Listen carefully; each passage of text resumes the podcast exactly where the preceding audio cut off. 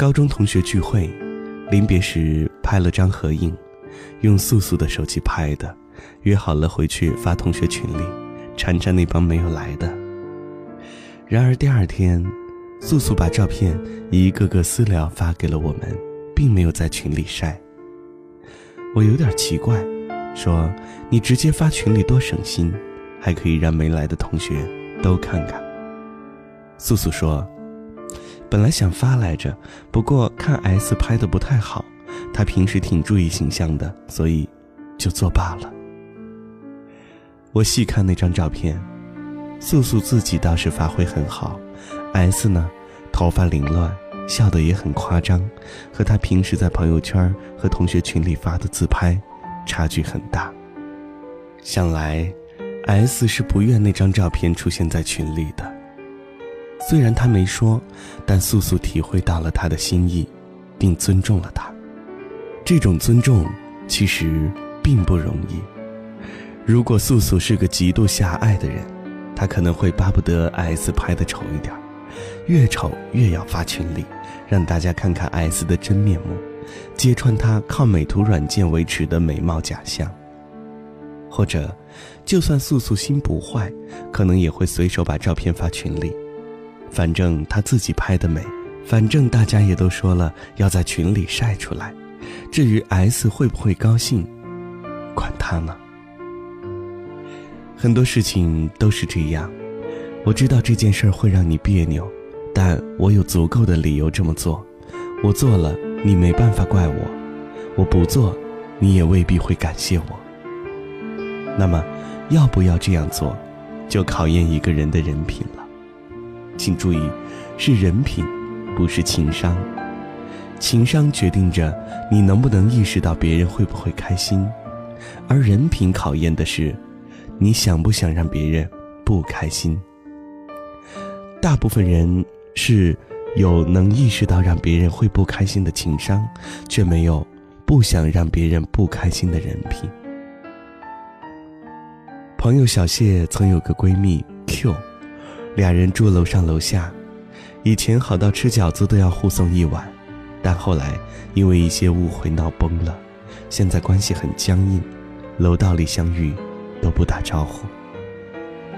去年 Q 婚内出轨，老公要离婚，小谢曾拉着我跟他聊过一次，分析他们的婚姻状况，看还有没有必要挽救。后来他们还是离了婚。前不久，我和小谢以及几个朋友吃饭，大家知道他跟 Q 曾经交好，现在交恶，就试着打探 Q 的离婚内幕。一位男士插科打诨地问：“呵，是他外面有人了吧？”“有你了。”小谢说。这位男士不甘心：“那到底为了什么？”小谢笑笑：“可能是因为谁做晚饭的问题吧。”大家都笑了，我心里暗赞，觉得小谢真是好机智又好善良。他跟 Q 闹得这么僵，说心里没怨气肯定是假的。那么，别人问他 Q 是不是外面有人的时候，只要说一句“他呀”，配上一个轻蔑的笑，大家也就心知肚明了。而且这个密泄得神不知鬼不觉。我什么也没说啊，别人怎么理解是别人的事儿。但是小谢没有，他选择了帮 Q 保守这个秘密。虽然这会让在场的朋友都觉得他不实在，虽然他完全没有义务牺牲自己的交情去维护 Q 的声誉，但是他下意识的保护了一个已经交恶的朋友。这真是一件特别小的事儿。小到只是一句话和一个笑容的分寸，但这个小细节让我感受到了小谢骨子里的善良，从此对他好感倍增。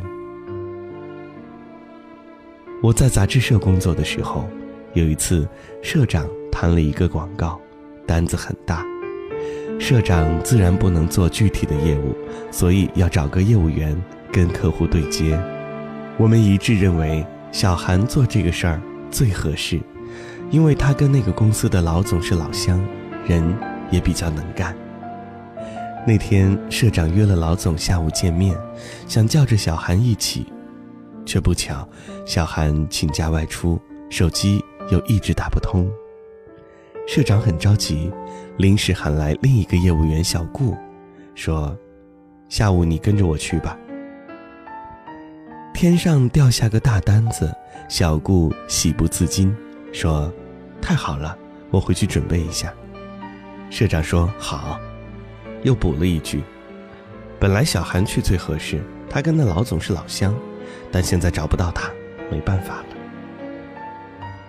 这样啊，小顾想了一下，说：“小韩有两个手机号，他以前用另外一个号给我打过电话，我翻翻看能不能找出来。”十分钟后，小顾来找社长，说他联系上了小韩，他下午能过来。社长很高兴，连连点头说：“好。”小顾出去了，社长看着他关上门，回头就竖了个大拇指，跟我说：“这孩子，这人品。”这是七八年前的事儿了。前段时间我和社长见面，偶然聊到小顾，我说起这件事儿，没想到社长也记忆犹新。他说：“虽然就是找个电话号码的事儿，但换一般人，能做得出来吗？那天要是小顾跟我去，单子就牵他手上了，好几万的提成啊，对他可不是小数。但这孩子就硬是把小韩给我找出来了。”我心里真是很感动，冲他这份厚道，我后来又给了他好几个单子。我问道：“小顾知道您为什么给他单子吗？”社长笑了笑说：“他不知道，他可能以为是自己运气好吧。”我后来想，我们现在喜欢把运气好说成人品爆棚，原来这话。也不全是玩笑，很多好运气真的是拼人品拼来的。人品很重要，这谁都知道。可是，在凡俗的现实里，我们其实也没什么机会做那种救苦救难、博施济众的大英雄，更很少会做烧杀抢掠、坑蒙拐骗的大恶人。一个人的人品。多半要通过琐碎的生活细节展现。说起来，无非是聚会愿不愿买单，打车会不会主动坐前面，在外面能不能善待服务员、保洁员，开车的时候是不是乱变道、乱开远光灯，捡到手机、钱包会不会原封不动的返还。正是这一件件小事儿，让别人对你的人品有了判断。很多时候，可能你只是下意识地做了某些事情，自己完全没有在意，但别人看在眼里，就感知到了你的为人，进而决定了对你的态度：是依赖，还是防备；是欣赏，还是反感；是信任，还是怀疑；是有求必应，还是避之不及；是想在生命中拉黑你，还是置顶你。当别人看到你细心善意的不把同学的丑照发群里，不在背后透露交恶的朋友的隐私，拱手把掉在自己手上的大单子让出来，别人自然对你心生好感，另眼相看。而这些显然都不是刻意装出来的。如果你内心没有这样的善良，那么就算平时处心积虑的刻意表现自己有多好。也总会不经意地流露出本性的真实来。我们可能都遇到过这样的人，话说的特别动听，有些事儿做的也不错，但你总能在某一个偶然的瞬间发现他的自私和冷漠，然后不由得心生失望。而那个人可能并不自知，还沉浸在自己苦心经营的假象里。以为所有人都还当他是绝世大善人，这样的人，到了拼人品的时候，往往都会输。但他很难意识到是自己的问题，只会觉得是别人的错，是别人辜负了他。他不知道，人是会被细节出卖的。所以，如果想攒人品，还是要扎扎实实的做好人，诚诚恳恳的对别人，这样，别人才会在一点一滴的相处中感受到你的善良、正直、宽容、诚信。而好人品一定不会白攒，到他日有需，他定会给你带来惊喜。在这个拼人品的世界，好人品是一个人的护身符，不仅惠人，更能利己。精明的最高境界是厚道，修养的最高境界是善良。一句话，细节见人品。曾经在我眼前。却又消失不见，这是今天的第六遍。电影里的配乐，好像你的双眼，我爱你，快回到我身边。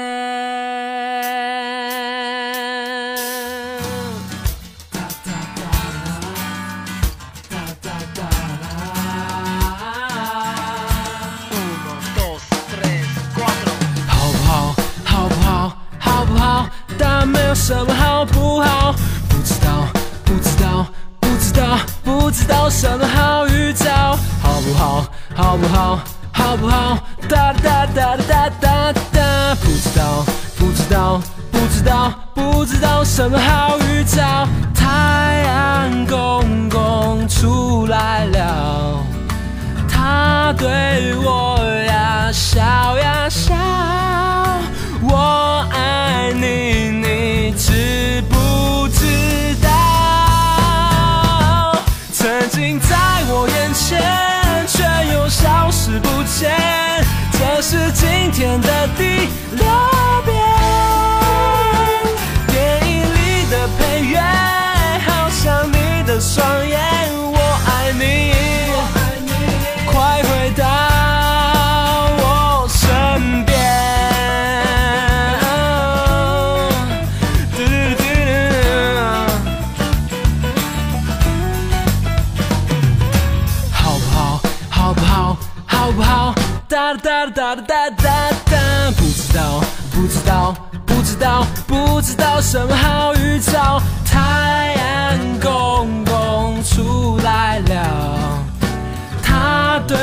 对我对我对我笑呀笑，我爱你，你知不知道？